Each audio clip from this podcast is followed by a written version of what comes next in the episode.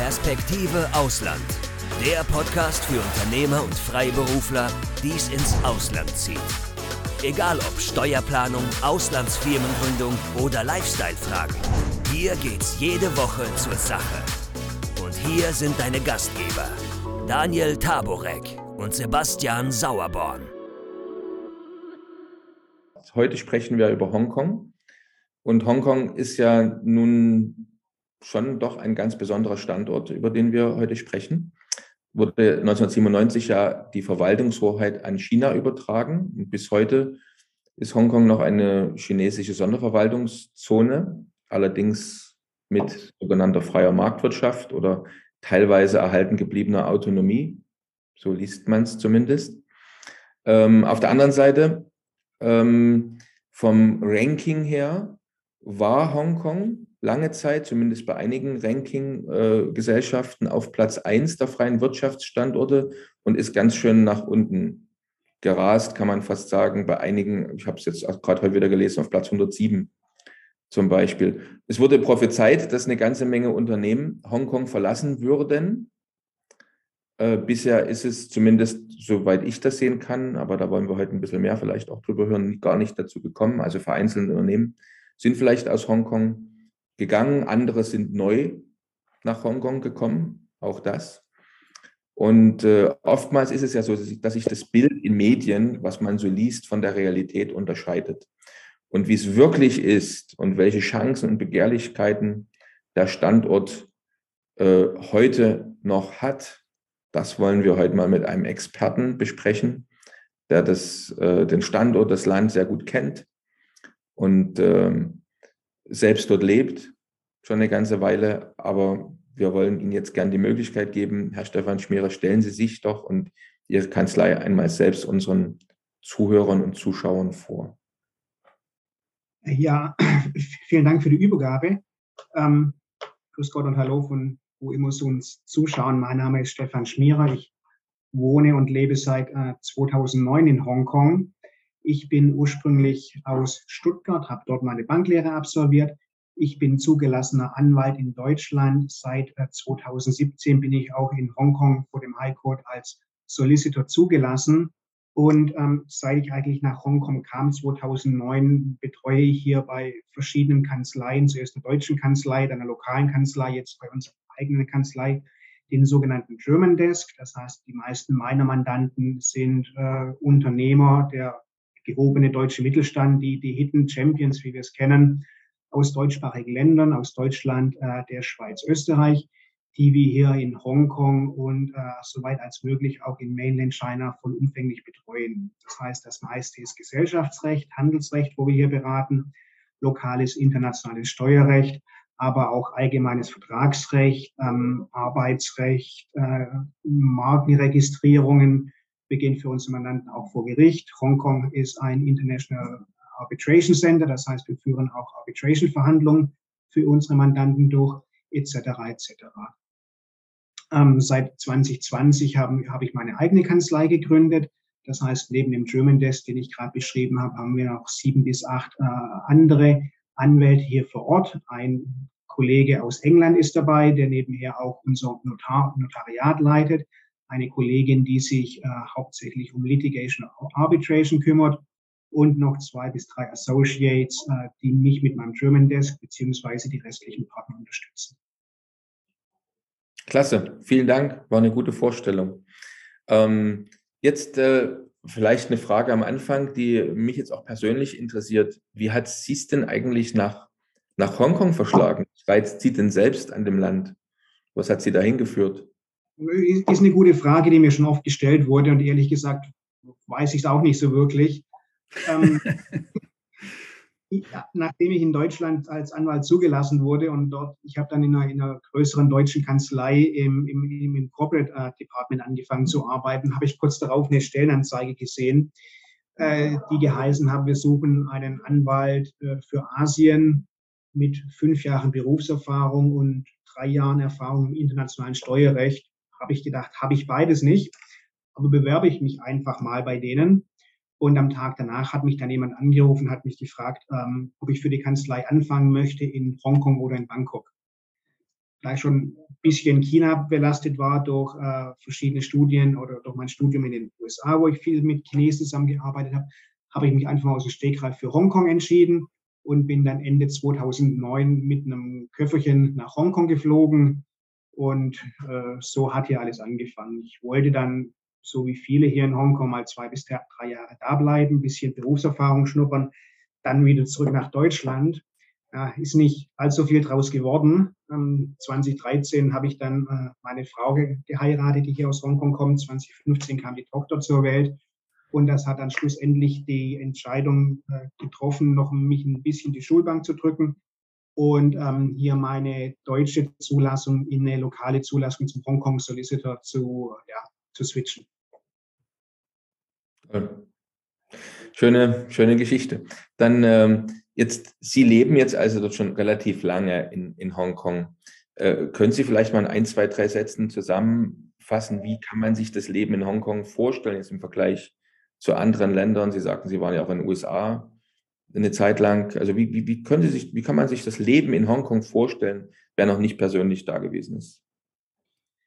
Na gut, das beruht äh, darauf, dass zum einen natürlich die chinesische Seite sehr stark vertreten ist, einfach durch die Nähe zu, zu Mainland China, äh, durch die vielen Flüchtlinge, die in den 60er, 70er Jahren von Mainland China nach äh, Hongkong gekommen sind, als, als im Zuge der Kulturrevolution. Auf der anderen Seite ist ganz klar noch der westliche Einfluss, der, der Einfluss, äh, der englische Einfluss vorhanden. Das heißt, hier trifft äh, West auf Ost, auch wenn es sich ein bisschen pauschal anhört oder ein bisschen abgedroschen anhört, aber so ist das in Hongkong. Das heißt, dass viele nennen es, das ist China Light. Jemand, der noch nie in China oder in Asien war, der kann in Hongkong mal reinschnuppern, ob es ihm überhaupt passt. Ähm, das heißt, sie können auf der einen Seite hier in der, in der westlichen Gemeinschaft leben, ohne wirklich, ohne wirklich mit äh, chinesischen Traditionen in Kontakt zu kommen. Auf der anderen Seite, wenn Sie jetzt sagen, also ich bin jetzt wirklich China-affin, ich will mir das mal angucken, ohne jetzt äh, mal nach China zu reisen mit dem ganzen Visumsgedöns, dann können Sie hier auch äh, jeden Tag für, für drei Euro an der Ecke Ihre chinesische Nudelsuppe schlürfen oder zum Dimsum gehen. Also Hongkong ist ein super Platz, um mal auszuprobieren, ob es jemand äh, persönlich in China gefällt. Und man kennt es ja von den Bildern, also, also Hongkong, soweit ich es soweit verstanden habe, ist, ist ein Stadtstaat, oder? Und es gibt diese gigantischen äh, Hochhäuser, diese äh, Apartmenthäuser und Bürogebäude. Ähm, es sieht alles relativ eng aus. Ich, soweit ich das weiß, ist es ja tropisches Klima, das heißt sehr heiß, sehr schwül, sehr feucht. Ähm, äh, ist, ist das so korrekt? Ähm, also ist das im Grunde ein, ein Place, der, der, der, der total busy ist, äh, wo immer was los ist. Wie muss ich das vorstellen? Nee, das ist, das ist nicht so. Das ist die, die falsche Impression, die Touristen oder Geschäftsleute oder Leute, die noch nie in Hongkong waren, äh, von, von Hongkong haben. Tatsache ist, Hongkong Island, der, der Business District, der ist sehr eng bevölkert mit einer der bevölkerungsreichsten äh, Gebiete der Erde. Allerdings, was niemand weiß oder was, was sich noch nicht so umgesprochen hat, ist nur, dass ungefähr 20 Prozent der Fläche von Hongkong besiedelt sind. Ähm, der Rest sind Naturparks, wo es verboten ist ähm, zu bauen, wo es verboten ist, Infrastrukturprojekte ähm, zu bauen. Und das sind alles Berge, das sind schöne Berge. Das heißt, äh, Sie können hier toll wandern in Hongkong. Trailrunning ist ein Sport, der, der wird in Hongkong sehr stark gepusht, äh, über ganz Asien. Wenn es im Sommer wegen dem Klima zu heiß ist, um zu wandern, dann gehen Sie einfach an den Strand. Hongkong hat eine, eine Vielzahl von Stränden, wo Sie innerhalb von einer halben Stunde ähm, von, von Central mit dem Boot rausfahren können und dann Ihren Sonntagnachmittag an der, an der Strandkneipe verbringen können. Also das ist die Impression, die, die vielen Touristen fehlt.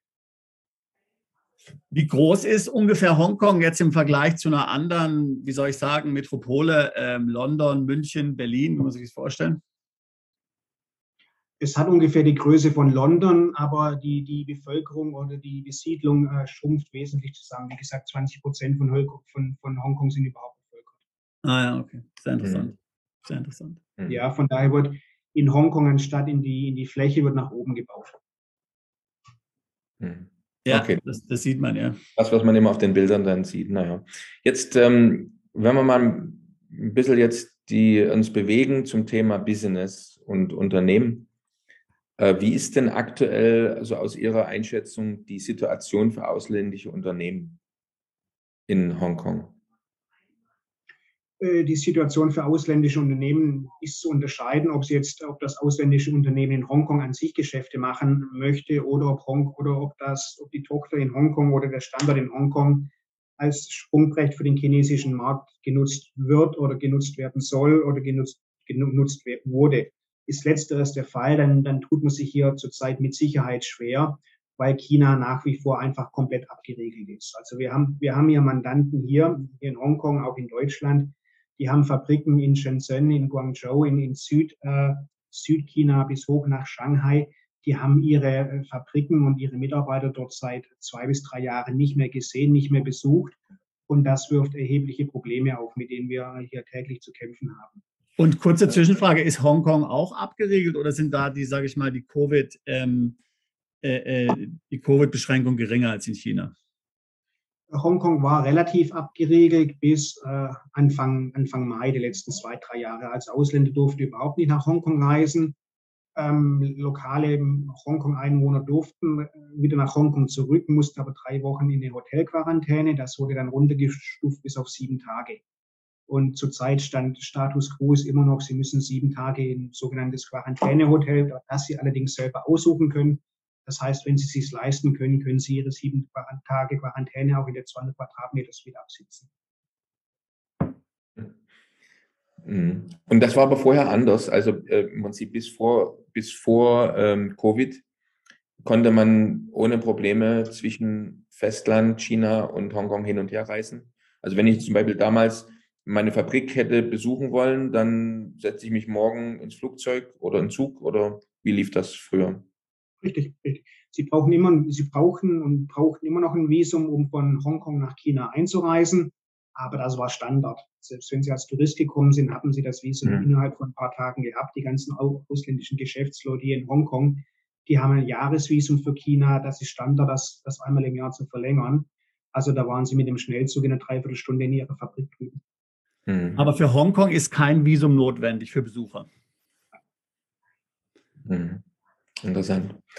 Jetzt, ähm, was sind denn jetzt aus Ihrer Sicht heute im Jahr 2022 die Vorteile eines Firmensitzes in Hongkong? Also was sind so für typische Kunden, wo Sie sagen, also für die lohnt sich heute immer noch nach Hongkong zu kommen, Unternehmen zu gründen, Gesellschaft zu gründen, von dort aus Geschäfte zu führen? Ein Hauptvorteil ist mit Sicherheit die Nähe zu China.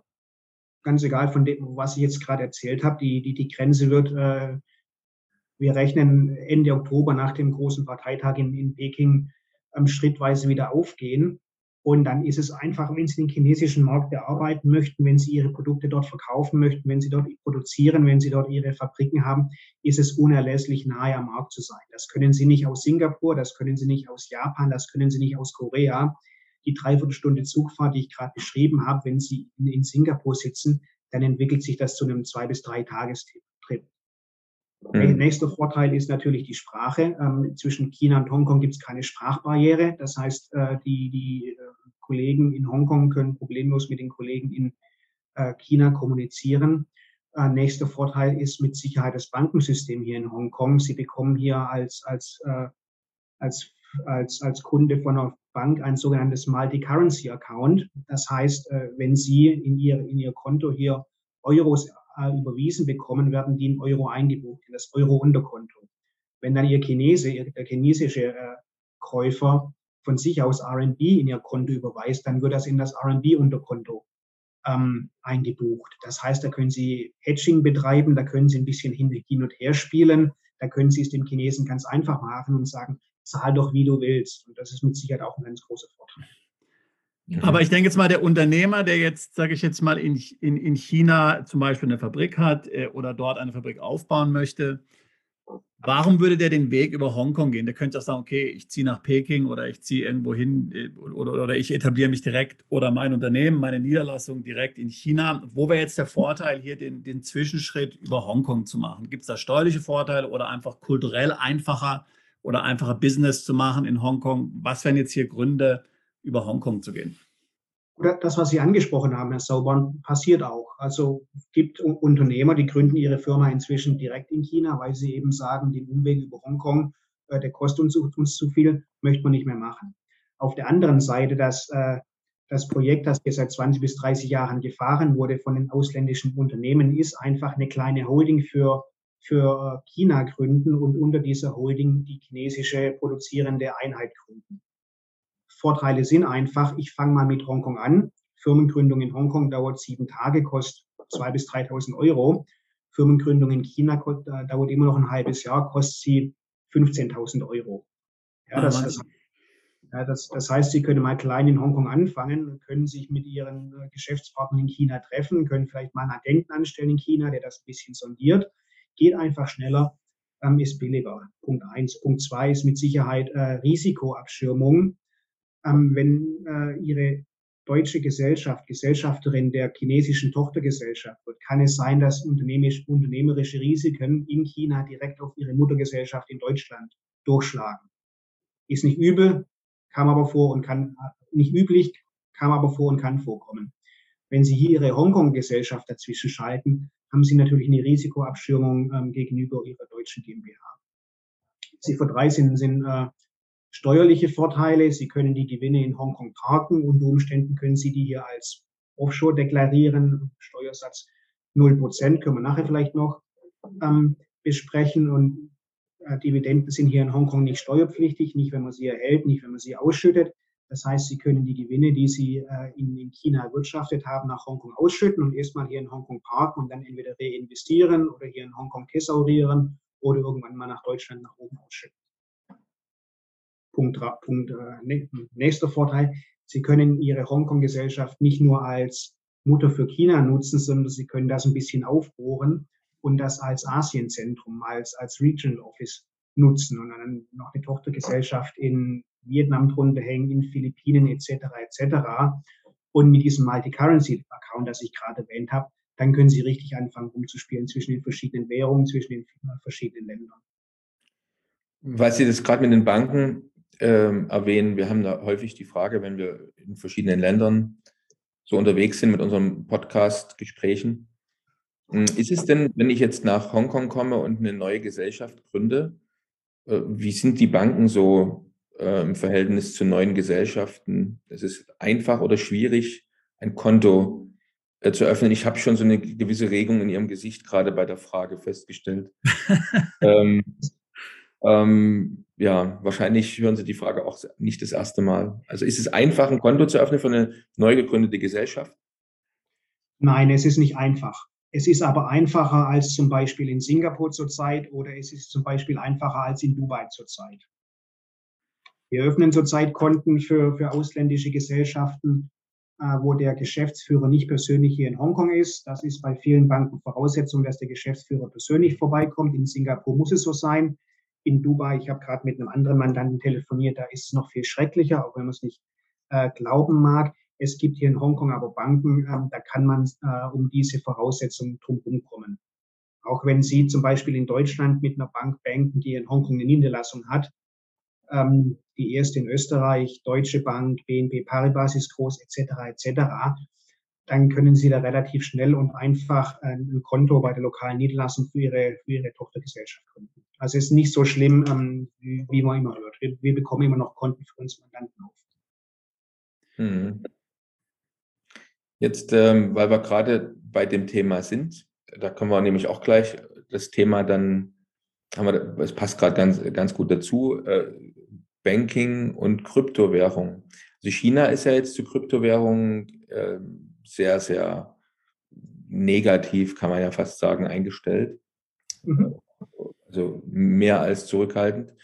Äh, wie ist, wie erleben Sie das in Hongkong zurzeit? Also wenn jemand mit Kryptowährung bezahlen will oder wie, wie, wie ist das Mining, äh, Staking, ähm, mhm. Zahlungstransfers mit Krypto erlaubt, nicht erlaubt? Mhm. Ist erlaubt. Hongkong ist auf, aufgeschlossen äh, dagegen. Es war bis vor ein paar Jahren mehr oder weniger überhaupt nicht reguliert. Es wird jetzt versucht, äh, das mehr und mehr zu regulieren durch die Börsenaufsichtsbehörde. Ähm, das Problem, das wir hier in Krypto bezüglich Kryptowährungen haben, ist, dass wir zwei Aufsichtsbehörden haben, eine für die Börse, eine für die Banken. Und äh, die wissen nicht so recht, wie sie miteinander umgehen sollen. Also entweder sind dann beide gleichzeitig zuständig oder keine fühlt sich zuständig. Das ist eigentlich das Hauptproblem, das wir zurzeit mit Kryptowährungen haben. Aber wir haben Mandanten, äh, die, die unterhalten äh, diese Kryptobörsen. Wir haben Mandanten, die, die handeln mit Kryptowährungen etc. Da ist Hongkong im Vergleich zu anderen Ländern, auch inklusive Europa, immer noch aufgeschlossen. Und die Besteuerung von Kryptoeinkünften? Das folgt der normalen Besteuerung. Wird also ganz normal als Einkommen mit besteuert. Ja. Mhm. Jetzt hatten Sie ja gerade eben äh, ähm, beschrieben, äh, verschiedene Szenarien, bei denen jetzt zum Beispiel eine Präsenz in Hongkong Sinn macht für ein ausländisches Unternehmen. Also sicherlich der chinesische Markt oder sicherlich dann auch der asiatische Markt an sich oder auch der globale Markt. Äh, hier eine für den globalen Markt irgendwie eine Holding ähm, oder so ein Head Office zu etablieren. Ähm, wie einfach oder schwierig ist es denn jetzt in, in Hongkong zum Beispiel dann ein, ein, kleines Team aufzubauen, qualifiziertes Personal zu finden oder eben auch zum Beispiel von Europa ähm, Mitarbeiter zu transferieren nach Hongkong, dort eine Aufenthaltsgenehmigung äh, zu bekommen. Ist sowas ähm, machbar oder muss man sich das als sehr kompliziert vorstellen?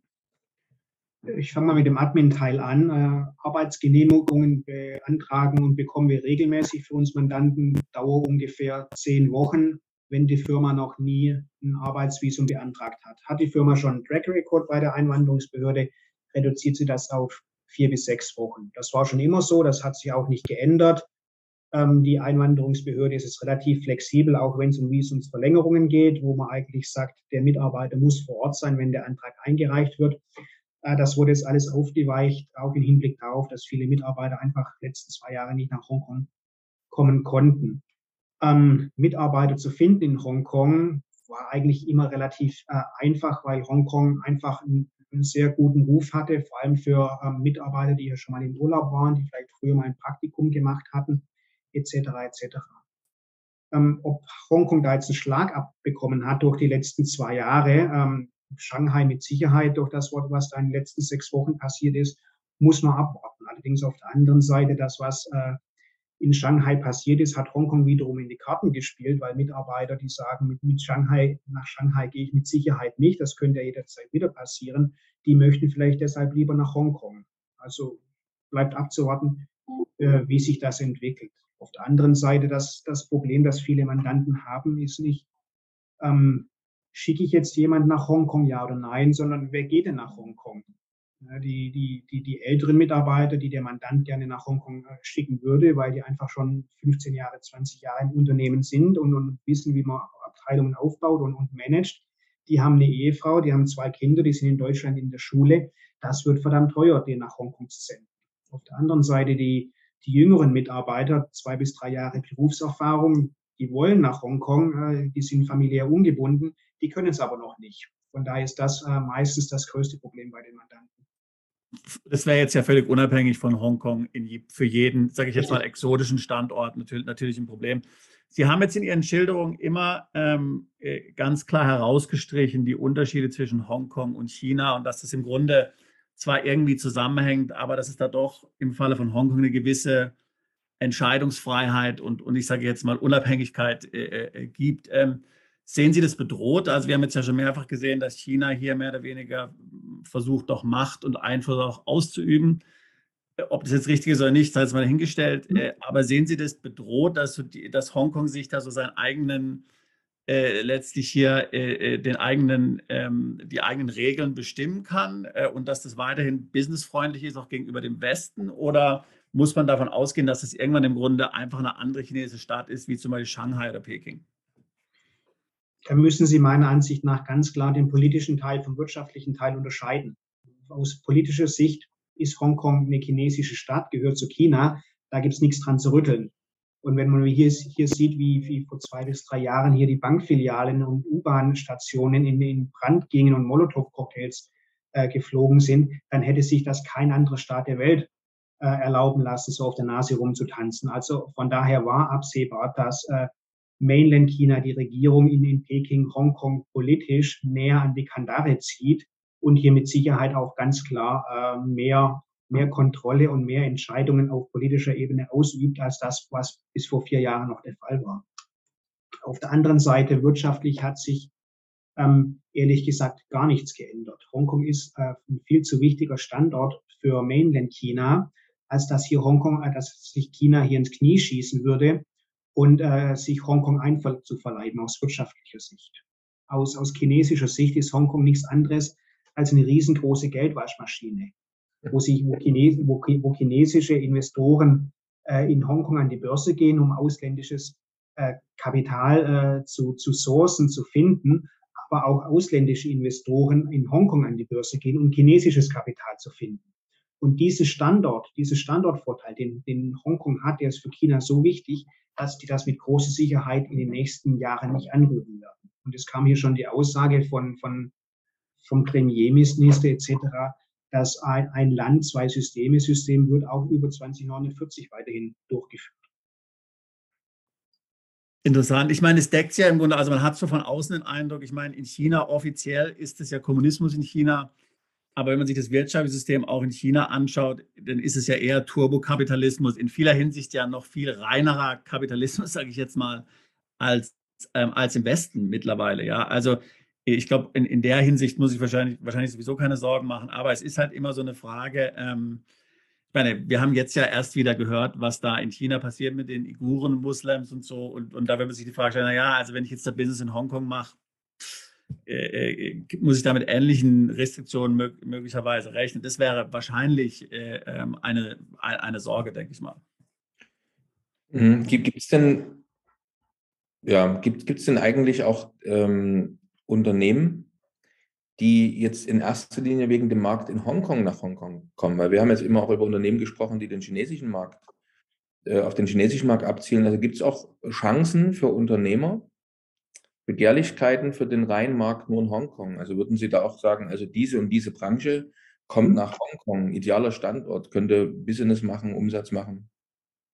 Ja, Hongkong ist ein relativ kleiner Markt mit sieben Millionen äh, Einwohnern. Über der Grenze äh, Shenzhen hat 14 Millionen Einwohner, einfach mal um die Verhältnisse zu verdeutlichen. Aber Hongkong hat eine ungeheure äh, große Kaufkraft, die äh, ungefähr der Kaufkraft der, der Schweiz entspricht. Das heißt, wenn Sie hier ein Produkt haben, das die Hongkonger sexy finden, dann würden die Hongkonger, mit, äh, Hongkonger Einwohner mit Sicherheit viel Geld dafür ausgeben. Was zum Beispiel, ähm, an was ich denken könnte, sind ähm, ähm, Medizinprodukte. Es wird äh, sehr viel Geld ausgegeben für Krankenhäuser, für, für Medizinprodukte in Krankenhäuser, für die Medizinversorgung. Ähm, viele Mandanten versuchen, Nahrungsergänzungsmittel hier in Hongkong für viel, für, für, für viel Geld äh, zu vertreiben. Die Fitnessbranche ist äh, sehr groß in Hongkong, gerade durch das äh, Trailrunning, was ich zu Beginn äh, beschrieben habe. Das heißt, wenn Sie ein Produkt haben, das relativ hochwertig, hochpreisig ist, dann kann Hongkong doch ein sehr interessanter Markt für Sie sein. Und ist es denn auch steuerlich attraktiv? Also vielleicht können Sie mal ganz kurz so die, den, den Rahmen für die steuerlichen Bedingungen auch vorgeben, wenn ich jetzt nach Hongkong gehe und dort Business betreibe. Was kommt auf mich zu? Ja, das ist ganz einfach. Die ersten 200.000 Euro Gewinn werden mit ungefähr 8 Prozent äh, versteuert, alles darüber hinaus mit ungefähr 16 Prozent. Das ist jetzt nicht super günstig. Äh, in Irland bekommen Sie es wahrscheinlich äh, günstiger und billiger, aber hält sich doch im relativ relativ im, im unteren Drittel ab. Interessant ist, was es nicht gibt. Es gibt keine Mehrwertsteuer, es gibt keine Steuer auf Dividenden, es gibt keine Steuer auf Zinsen ähm, etc. etc. Einkommenssteuer bewegt sich zwischen 2 und 15, äh, 2 und 17 Prozent. Ähm, das heißt, das ist auch einer der Gründe, warum äh, viele Hongkonger einfach so viel Geld in der Tasche haben und das ausgeben möchten. Klingt interessant. Und äh, wird jetzt von, äh, wird jetzt bei jemandem, der in Hongkong lebt, das Welteinkommen besteuert, also Auslandseinkünfte, oder nur das lokale Einkommen? Nein, es herrscht, äh, es gilt kein Welteinkommensprinzip. Das heißt, Unternehmen als auch äh, Einwohner versteuern das, was in Hongkong erwirtschaftet wird. Also Auslandseinkommen kann ich steuerfrei vereinnahmen, wenn ich in Hongkong leben das Ist das, das ist das sogenannte Offshore-Prinzip, ja. Das heißt, eine Hongkonger Gesellschaft, die Gewinne außerhalb von Hongkong erwirtschaftet, ähm, hat diese in, in Hongkong mit 0% zu versteuern. Interessant. Jetzt ist ja, ähm, jetzt kennt man ja zum Beispiel von, von, von Singapur, ähm, dass Singapur ähm, eine sehr, sage ich jetzt mal, auch globale, äh, international sehr agile Start-up-Szene hat. Ja, also viele Start-ups, gerade im Fintech-Bereich und so, werden spezifisch in Singapur gegründet. Die haben jetzt nicht unbedingt nur den, den, den Markt in Singapur äh, hier im Sinn, sondern sind eigentlich als globale Unternehmen, als globale Startups aufgestellt. Ähm, ist das in Hongkong genauso? Also lohnt es sich jetzt für ein Startup in einem bestimmten Bereich, ich sage jetzt mal Fintech, äh, äh, könnte auch was anderes sein, zu sagen, okay, Hongkong ist eigentlich eine gute Basis, um hier so ein Unternehmen aufzubauen, was jetzt weder eigentlich den chinesischen Markt per se noch den Markt in Hongkong per se ähm, eigentlich bearbeiten will, sondern tatsächlich global aufgestellt ist. Macht es Sinn in Hongkong? Gibt es da eine Start-up-Szene? Ähm, wie muss man sich das vorstellen? Es gibt eine, äh, es gibt eine Start-up-Szene, es gibt auch eine starke österreichische und deutsche Start-up-Szene. Da äh, arbeite ich eng mit der deutschen und der österreichischen Handelskammer hier zusammen. Ähm, es werden immer wieder Pitches durchgeführt, äh, wo die Startups, acht bis zehn Startups äh, für ein paar Tage nach Hongkong kommen. Früher ist man auch, auch noch nach Shenzhen rübergefahren. Und das Ziel ist einfach, äh, interessierte Co-Investitoren zu finden. Und was sie, was sie in Hongkong haben, sind die relativ großen Family Offices, äh, die Funds haben, äh, die ihr Geld in Trusts investiert haben und die gezielt nach europäischen Startups suchen, die ein interessantes, sexy Produkt haben. Nicht nur Fintech, sondern auch Medizinprodukte etc. etc. Und die würden dann, also, das, also die würden dann auch sich in Hongkong etablieren, äh, diese Startups. Oder sind es im Grunde europäische Startups, die dann letztlich nur Geld raisen wollen in Hongkong? Ähm, sowohl als auch. Also ich, hab, ich hatte schon, schon, schon Startups, die haben dann hier in Hongkong ein Joint Venture gegründet, aber ich hatte jetzt äh, letzte Woche Mandanten aus, aus, aus Deutschland hier, die haben hier einen Investor besucht und der hat direkt in die deutsche GmbH investiert. Allerdings mhm. äh, in, in Form von einem Convertible Bond, das dann später in äh, Anteile von einer Hongkong-Gesellschaft, Hongkonger äh, Tochtergesellschaft gewandelt werden kann. Interessant. Interessant. Jetzt hatte der Sebastian Sauerborn ja schon mal vor uns das Thema angeschnitten, ob es einfach ist, ähm, Personal zu finden. Also wenn ich jetzt ein Unternehmen gründe in Hongkong, ähm, Sie hatten gesagt, es kein Problem, man bekommt das Personal, aber wenn man das jetzt von den Kosten her nimmt, also ist da, ist Hongkong günstiger, teurer als Deutschland? Also ich kenne mich ungefähr aus mit den, mit den Durchschnitts- oder mit dem, nicht Durchschnitt, sondern mit den Mindestlöhnen in China. Die sind ja doch relativ niedrig, wobei sie auch schon kräftig gestiegen sind. Also was ich so kenne, die Zahlen sind wohl jetzt so zwischen, ich sage mal ganz grob gesehen, je nach Standort 140 Dollar bis so 350 Dollar als Mindestlohn in, in, in China Festland, was kräftig nach oben gegangen ist in den letzten Jahren. Äh, vermutlich alles steigt nach oben, äh, könnte ich mir vorstellen, auch in, in Hongkong sind die äh, Personalkosten kräftig nach oben gegangen. Ist es so?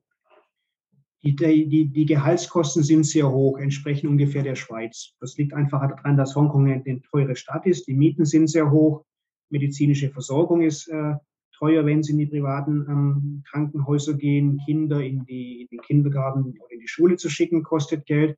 Von daher sind die Gel äh, Gehälter an sich sehr hoch. Die Nebenkosten äh, sind allerdings sehr gering. Was wir hier nicht haben, ist eine Unfallversicherung. Äh, Rentenversicherung gibt's äh, nur ganz begrenzt. Das heißt, ähm, ich würde mal sagen, die Kosten für einen Mitarbeiter entsprechen den Kosten in Deutschland für einen Mitarbeiter inklusive den äh, Nebenkosten, den so Nebenkosten, Sozialabgaben etc. in Deutschland. Und da ist das Gehalt, das Sie einem, einem Mitarbeiter hier brutto für netto auszahlen, wesentlich höher, was die gleiche Position in Deutschland verdienen würde. Okay, also haben wir dadurch jetzt keinen Standortvorteil von den, von den Kosten her? Sie haben keinen Standortvorteil, ich würde eher sagen einen Standortnachteil. Wie, wir haben vorhin den Familienvater angesprochen, der mit äh, Ehefrau und zwei jungen Kindern nach Hongkong zieht. Der würde die Hand aufhalten und sagen, ähm, ich brauch, muss mein Leben finanzieren, meine Ehefrau möchte auch von was leben und meine zwei Kinder, die gehen hier auf die internationale Schule, das kostet 20.000 Euro im Monat. Wer zahlt denn das mal, lieber Arbeitgeber?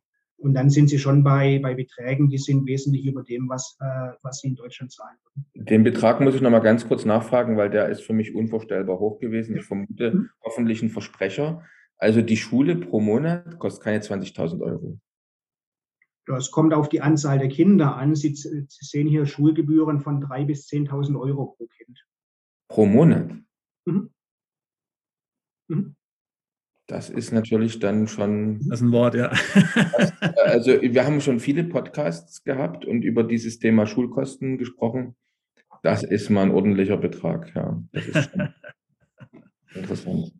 Ähm, während jetzt ja ähm, die Kosten äh, vielleicht ein Standortnachteil sind, ähm, wie, wie, ist denn so die, sage ich jetzt mal, die Kooperation, die Zusammenarbeit, die Kommunikation ähm, mit den Behörden in Hongkong? Das ist ja doch ein, ein, wichtiger Punkt, oftmals auch für Unternehmer, die jetzt im Ausland hier tätig werden wollen. Äh, ist es umgänglich? Kann man mit denen sprechen? Sind die sehr äh, drakonisch, äh, äh, uneinsichtig? Wie muss zum Beispiel Finanz, Finanzamt, äh, Finanzwartung, sage ich jetzt mal als Beispiel.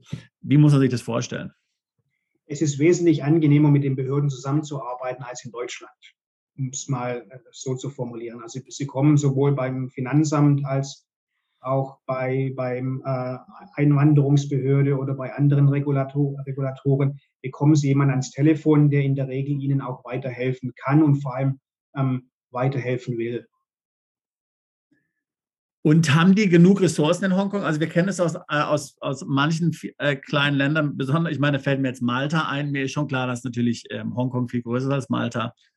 Aber die haben dann in einer Abteilung zum Beispiel, äh, die die Umsatzsteuernummer beantragt, zwei Mitarbeiter, dann ist einer krank, dann kriegt der andere Covid und dann war es das. Ja? Dann, dann steht alles still. Ähm, ist es in, sind die gut finanziert äh, äh in, ähm, in, in Hongkong, sodass die letztlich auch die Ressourcen haben, ähm, jetzt auf solche Krisen hier zu reagieren? Ja, Hongkong zahlt seine Beamten sehr gut aus dem einfachen Grund, um Bestechung zu verhindern. Naja. Also Sie sehen, Sie sehen hier Gehälter von ähm, 10.000 Euro aufwärts für Beamte der, der mittleren Ebene. Und wie ist denn das mit der Sprache? Also die äh, Formulare, alles, was man da so in die Finger bekommt, äh, gibt's, ist da Englisch auch weit verbreitet oder kann man eigentlich ohne einen Dolmetscher überhaupt nichts erledigen? Also muss ich immer mit einem, mit, mit einem Dolmetscher zu jedem Behördenbesuch gehen? Sprechen die dort auch Englisch mit mir möglicherweise? Und kann ich die Formulare lesen? Das würde mich so interessieren. Die, Formulare sind bilingual, das ist also überhaupt kein Problem und äh, sämtliche Mitarbeiter der Behörden sprechen fließend Englisch. Bisschen schwerer ist bei der Polizei, die ist nicht so ganz äh, gut ausgebildet dann nehme ich oft eine lokale Kollegin mit, äh, wenn ich da aufs Polizeirevier muss. Das macht es schneller und einfacher. Ja, muss man oft aufs Polizeirevier, weil Sie das gerade so, so ansprechen? Wir haben viele von diesen Internetbetrugsfällen, wo irgendwelchen Betrügern Hunderttausende von Euro überwiesen wurden, weil sich ah, ja, das kennen wir auch, ja. jemand vor unsterblich verliebt hat etc. Und das macht dann schon eine Zeugenaussage zu machen äh, im Namen des Mandanten. Okay. Auch das geht inzwischen online, das heißt, da sparen wir auch viel Zeit inzwischen. Okay. Dann, ähm, wir haben jetzt viel über, ähm, über Familienangehörige gesprochen, die man mitnimmt, ja in der Regel, wenn man dort eine längere Zeit bleiben will und beruflich tätig sein möchte. Jetzt äh, Schule war schon ein Thema. Da sind wir zusammengezuckt, als wir da die Kosten gehört haben. Zuck ich auch zusammen, wenn ich nach Kosten für die Gesundheitsfürsorge spreche. Wie ist denn das mit dem Gesundheitssystem? Also wie ist die Qualität? Fliege ich lieber nach Hause, wenn ich mich mal untersuchen oder, oder eine Operation ansteht vielleicht? Also ist da alles da und wie ist es mit den Kosten? Sie müssen äh, trennen. Es gibt ein staatliches Gesundheitssystem mit staatlichen Krankenhäusern, die kosten pro Besuch 10 Euro. So können Sie mit den 10 Euro können Sie bleiben, solange Sie wollen. Äh, die staatlichen Krankenhäuser sind mit Sicherheit nicht schlecht. Äh, viele Patienten mit schweren Krankheiten werden von den privaten Krankenhäusern ähm, an die staatlichen Krankenhäuser verwiesen, weil die staatlichen Krankenhäuser einfach besser ausgestattet sind. Auf der anderen Seite ist die Warteliste bei den staatlichen Krankenhäusern sehr lang. Ich kenne von, von einer älteren Dame, äh, die ist ein staatliches Krankenhaus, hat, eure, hat ihre 10 Euro abgedruckt und dann sollte sie zum CT-Scan für Herz oder keine Ahnung was der CT-Scan wurde dann auf 18 Monate später terminiert. Also das ist dann äh, wenig hilfreich. Das ist so wie in UK, ja, genau. NHS. Wahrscheinlich, ja. Auf der anderen Seite, die privaten Krankenhäuser, die sind vielleicht von Maschinen her nicht ganz so gut ausgestattet wie die staatlichen Krankenhäuser. Dafür kommen sie immer dran. Kosten entsprechen aber ungefähr den Kosten, die Sie aus den USA kennen. Also mehrere hundert äh, US-Dollar pro Tag. Das heißt, da brauchen Sie mit Sicherheit eine internationale Krankenversicherung, die Sie absichert und die der Arbeitgeber auch ganz klar äh, für den Mitarbeiter übernehmen sollte. Mhm.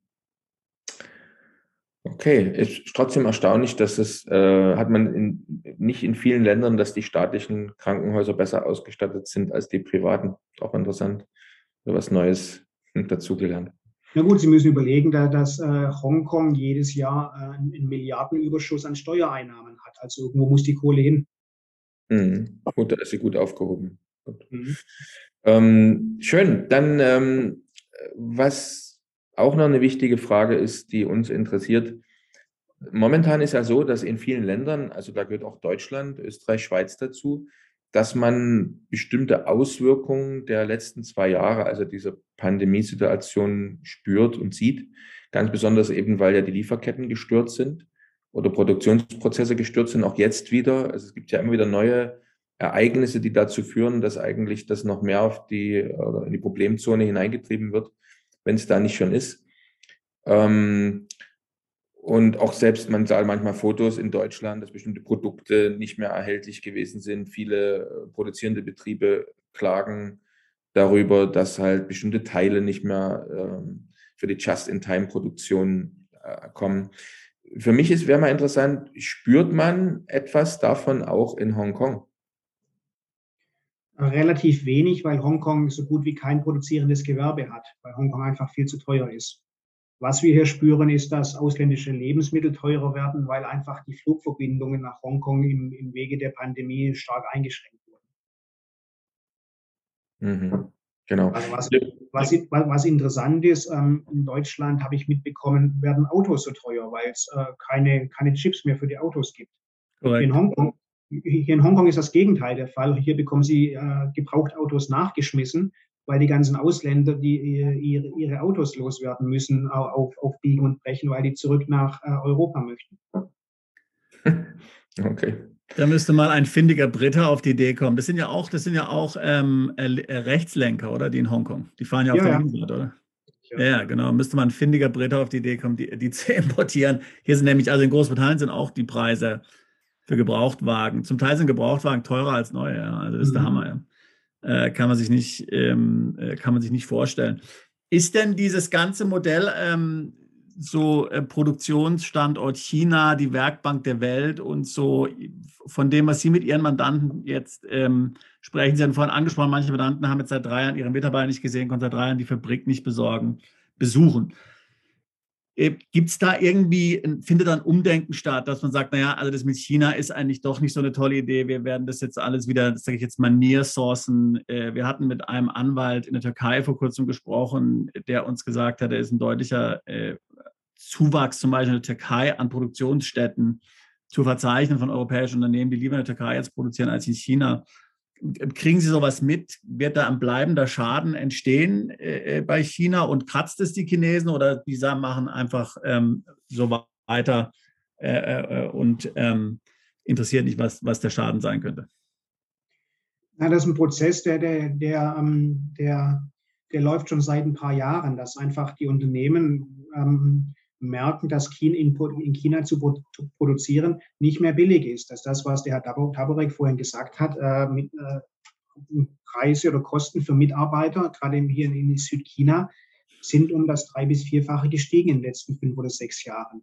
Und da habe ich schon Mandanten, die sagen, na, bevor ich da in China für das Geld äh, produziere und dann habe ich Währungsschwankungen, dann habe ich keine Ahnung, was, was mir noch in China dazwischen kommt und dann ist der Container sechs Wochen auf, auf dem Meer unterwegs und dann kommt der Container hier an und dann ist äh, Sand anstatt Schuhe drin, ja, dann produziere ich doch lieber in der EU und habe und hab das, äh, ist ein bisschen teurer, aber habe das ganze Theater nicht mehr. Also das hat sich schon vor ein paar Jahren angedeutet, dass sich das umstellt. Ich habe Mandanten, die verlagern ihre Produktion von, von China nach Vietnam oder von China nach Bangladesch. Gut, Myanmar ist gerade nicht so der Bringer. Und ich denke, das wird sich noch wesentlich verstärken, nachdem diese Covid-Krise mal, mal übrig ist. Was äh, Shanghai sich zurzeit oder was Shanghai sich geleistet hat in den letzten sechs bis acht Wochen, das ist indiskutabel. Da bekommen sie keinen Mitarbeiter mehr nach Shanghai, weder nach Shanghai noch, noch sonst irgendwohin nach China. Also da werden meiner Ansicht nach die Unternehmen sehr schnell ähm, nachdenken, zumindest Teile der Produktion von China ähm, woanders hinzulagern, äh, zu verlagern, einfach um ein zweites Standbein zu haben ganz aus China raus geht auch nicht. Dann sind die Chinesen wieder sauer. Dann würden bei den Importen nach China werden die Zölle wieder auf 100 bis 150 Prozent hochgeschraubt. Also es werden mit Sicherheit ähm, Fabriken in China verbleiben, die dann den, den lokalen Markt äh, bedienen.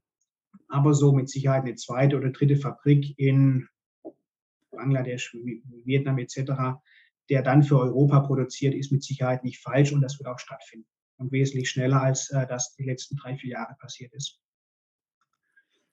Äh, der CEO von Apple hat ja vor einigen Jahren, ähm, als er zu dem Thema gefragt wurde, ähm, geantwortet, dass er nicht in China produziert wegen den geringeren Kosten, sondern weil es die äh, äh, Anzahl an qualifizierten Mitarbeitern, die er braucht, zum Beispiel um jetzt Milliarden von iPhones zu produzieren, nur in China gibt. Die könnt, ihr könnt es gar nicht in den USA produzieren, weil da schlicht und ergreifend ähm, die, die Menge an Personen nicht vorhanden ist, die man in so eine Fabrik stecken könnte, um das zu bauen.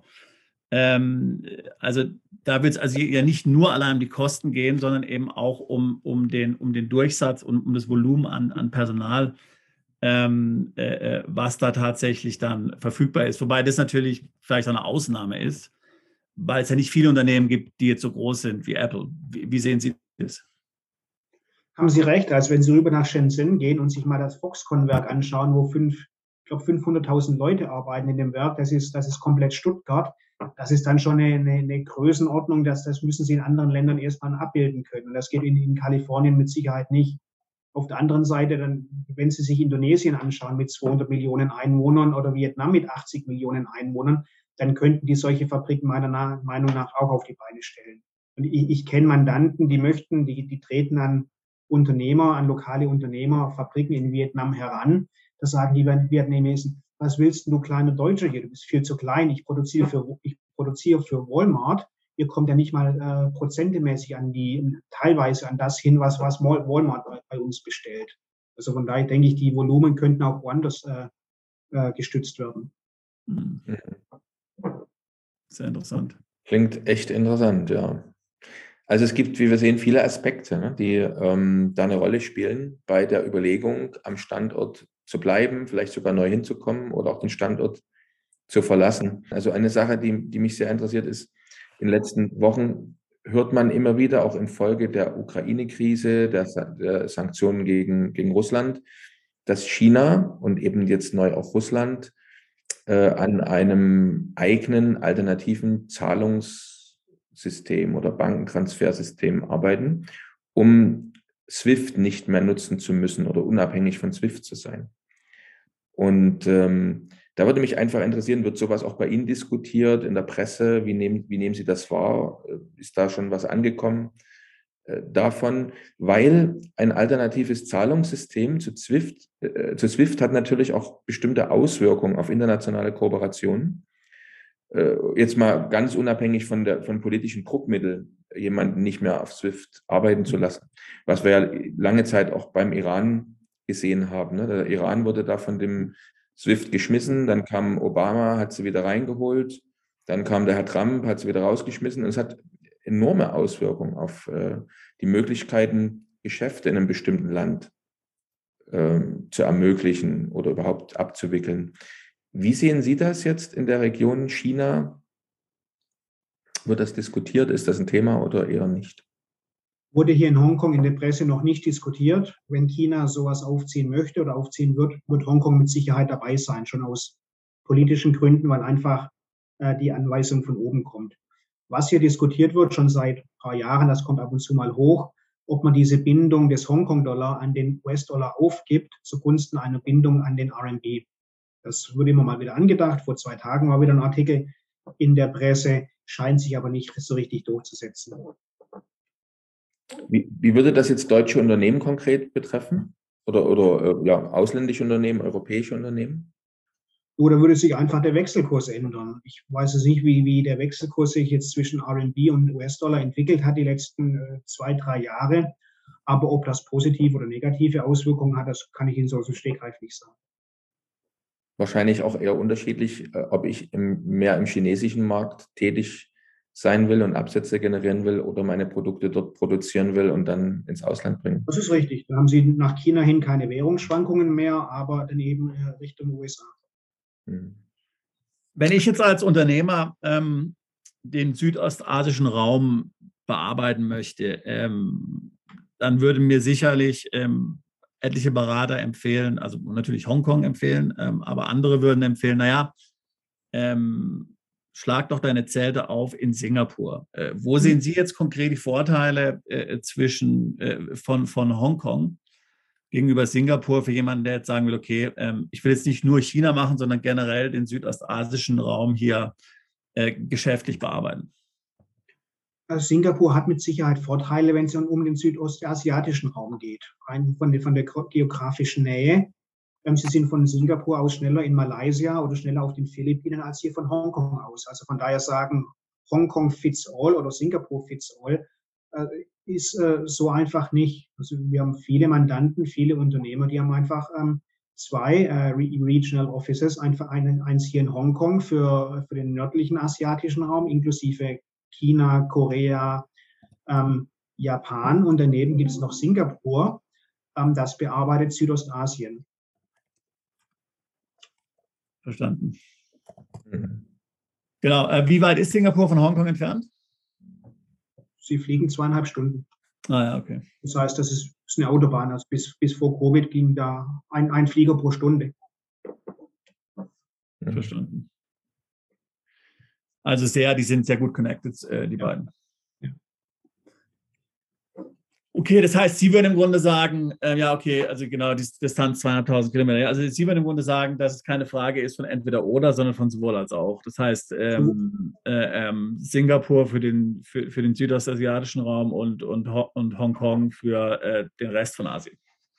Ja, das, das macht ja auch absolut Sinn, an was, was Sie gerade sehen. Also was wir zurzeit sehen, ist eine Verschiebung von Arbeitsplätzen von Hongkong nach Singapur. Einfach aus dem Grund, dass Sie kaum mehr nach, nach Hongkong reinkommen die letzten drei Jahre und Singapur seit Februar oder März wieder komplett offen ist. Also was viele ausländische Unternehmen tun, die in beiden ähm, Standorten eine, eine, Firma haben, die verlagern zurzeit äh, Teile ihrer Organisation von Hongkong nach Singapur, einfach um es den Mitarbeiter einfacher zu machen und dass der Mitarbeiter in Asien reisen kann. Das wird sich nach meiner, meiner Meinung nach wieder umdrehen, sobald nach China die, die Grenzen wieder offen sind, weil sie, wie gesagt, einfach in, in, aus Hongkong aus schneller in China sind.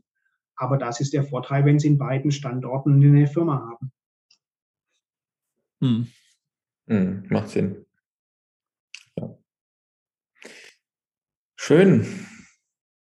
Ich habe eigentlich keine Fragen mehr auf meiner Liste. Ich habe auch keine weiteren Fragen. Ja, also vielen herzlichen Dank, Herr Schmierer. Wir haben trotzdem natürlich noch äh, äh vier Fragen zum Ausklang sozusagen unseres Gesprächs. Mhm. Ähm, da ist, äh, sind drei, die ja, vielleicht ganz kurze Frage, ganz kurze Antwort. Äh, uns würde mal interessieren, was ist denn Ihr regionales Lieblingsgericht, das Sie auch mal jemand anders empfehlen würden in Hongkong? In Hongkong. Hotpot. Hotpot ist so eine Art Fondue und das kann man scharf machen, kann man nicht scharf machen, aber ich mag regelmäßig die scharfe Variante. Gut, müssen wir mal probieren. Dann, äh, wenn, wenn ich jetzt nur kurz, vielleicht einen Tag, zwei Tage in Hongkong bin, was muss ich unbedingt mal gesehen haben? Laufen Sie mit Sicherheit mal noch den Central District durch, schauen Sie sich die Hochhäuser an, laufen Sie durch die Shopping Malls, aber ganz wichtig, nicht vergessen, springen Sie auf eine Fähre, fahren Sie zu einer Insel raus, setzen sich an den Strand und genießen Sie ein Bier an der Strandbar. Das hört sich jetzt doch danach an, dass ich mehr als einen Tag in Hongkong sein muss, äh, was Sie gerade empfohlen haben. Ähm, ja, dann, was ist so ein No-Go? Also was sollte man keinesfalls tun, wenn man in Hongkong ist? diskutieren Sie nicht über Politik. Das ist doch mal ein Wort. Ja. Hätte, ich mir auch fast, hätte ich mir auch fast gedacht. ja, gut. Äh, schön. Jetzt die allerletzte Frage. Wie erreichen Sie denn interessierte Mandanten, interessierte Zuschauer, Zuhörer am besten? Wir haben einen Newsletter, wo jeder gerne auf unsere Newsletterliste genommen werden kann. Wir haben einen YouTube-Kanal, auf dem wir sehr aktiv sind. Ähm, unsere Webpage ist natürlich überall verfügbar. Wir sind sehr gut erreichbar über die deutsche und österreichische Handelskammer. Wir sind auch sehr eng vernetzt mit den beiden Konsulaten. Von daher haben wir eine sehr gute Reichweite. Sehr schön. Also wenn jetzt jemand mit Ihnen Kontakt aufnehmen möchte, blenden wir Ihre Webseite mit ein und dann wäre dort dann die Telefonnummer und die E-Mail-Adresse wahrscheinlich. Da ist eine generelle E-Mail-Adresse und die E-Mails an die generelle E-Mail-Adresse landen direkt bei mir auf dem Schreibtisch. Klasse, super. Sehr gut. Vielen herzlichen Dank, Herr Schmierer. Herr Schmierer. Hat uns viel Freude gemacht. Wir haben viel dazugelernt. Ja, ich bedanke mich, wünsche noch einen schönen Tag. Bis zur nächsten Folge von Perspektive Ausland, der Podcast für alle Unternehmer, die es ins Ausland ziehen. Übrigens, wenn ihr keins unserer interessanten Videos mehr verpassen wollt, dann klickt doch jetzt gleich auf den Abonnieren-Button und auf die Glocke. Auch über Kommentare, Fragen oder einen Daumen hoch freuen wir uns sehr.